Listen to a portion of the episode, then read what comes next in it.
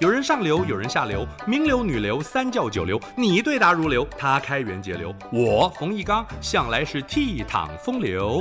敬请收听《风流人物》来开趴。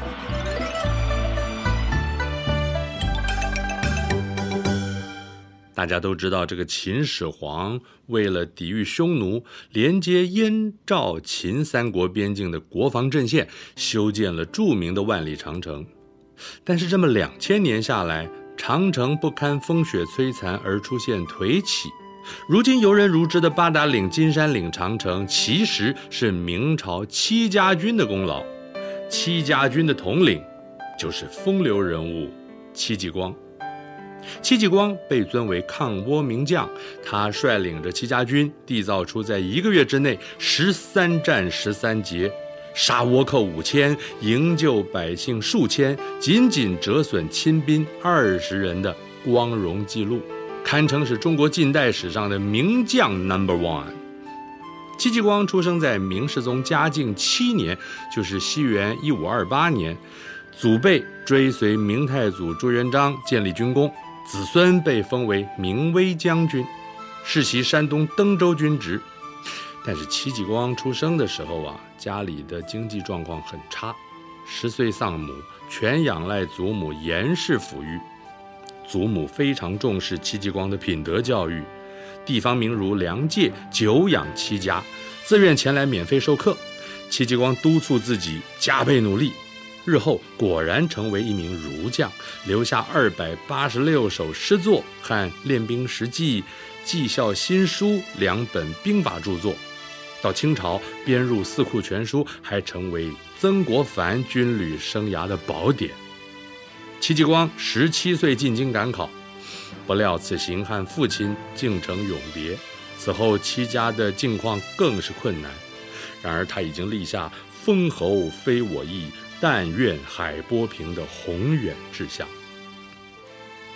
戚继光二十二岁，北方的蒙古部落俺答率领万人进攻。北京朝野震动，史称庚戌之变。当时世宗皇帝沉迷炼丹求仙，根本不理朝政，以至于军队士气低落，军中尽是老弱残兵，根本没有战斗力。俺答大肆劫掠后北返，遭殃的便是百姓。由于戚继光应考时所写的文章《喻俺答策》受到兵部重视，他被留在北京协防军务。后来正式成为抵抗倭寇的山东都指挥佥使，位阶相当于现代的师长。此时国家饱受南倭北虏的威胁，北虏指的是寇边的蒙古各部落，南倭则是日本海盗，行径更是嚣张，百姓闻之色变，朝廷却是苦无对策。戚继光在山东的防御做的是滴水不漏。朝廷决定把他南调到倭患严重的浙江台州。首场龙山锁之战，戚继光三箭连发，射中三名倭匪首领，其他喽啰仓皇而逃。主帅于大猷对戚继光刮目相看，于戚二人便被称为抗倭双骄。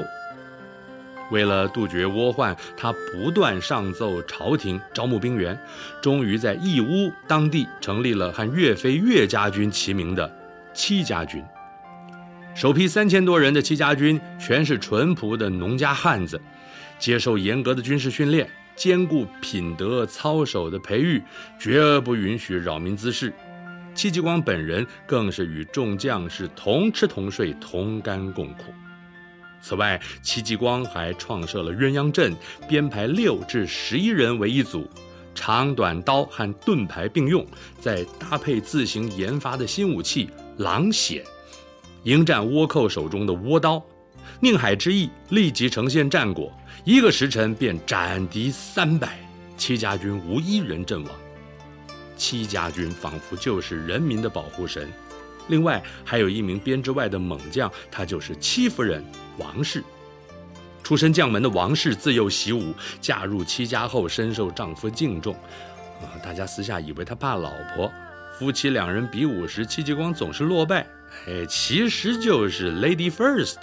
话说，这位戚夫人曾经率领新河城内的女眷，穿戴起军服盔甲，在城楼上击鼓呐喊，威猛的声势让前来偷袭的倭寇裹足不前。直到戚家军快马加鞭地赶来支援，新河才化险为夷。戚家军一个月之内在台州打了十三场胜仗。当朝首辅张居正大为激赏，决定把戚继光调往边关九镇中最险要的蓟镇，授以蓟辽总兵的职位，负责抵抗蒙古人的侵扰。戚继光除了落实边防工作，更整修了年久失修的长城，这就是东起山海关，西到嘉峪关的明代长城。此外，针对长城的烽火台旧址，又设计了高约九公尺的空心敌台，就是在城上筑台，台上筑楼，既可瞭望观测，敌台内还能储放粮草兵器，作为将士的住房休憩空间，不必再受风霜之苦。例如金山岭的这段长城，十点五公里就密布着六十七座敌台，真可说是军事建筑上的一项创举。戚家军驻守蓟镇十六年，确保边境国防安全，直到明神宗万历十年，张居正去世，次年掀起了倒张斗争。深受张居正器重的戚继光，自然难逃牵连，遭到整肃。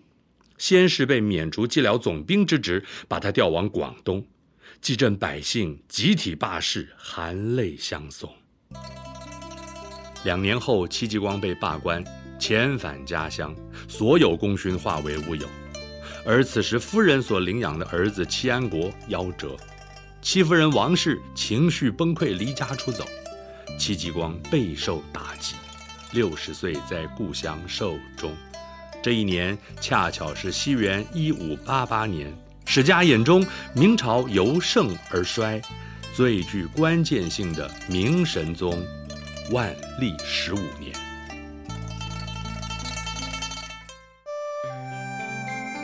以上风流人物来开趴，由中华文化永续发展基金会直播。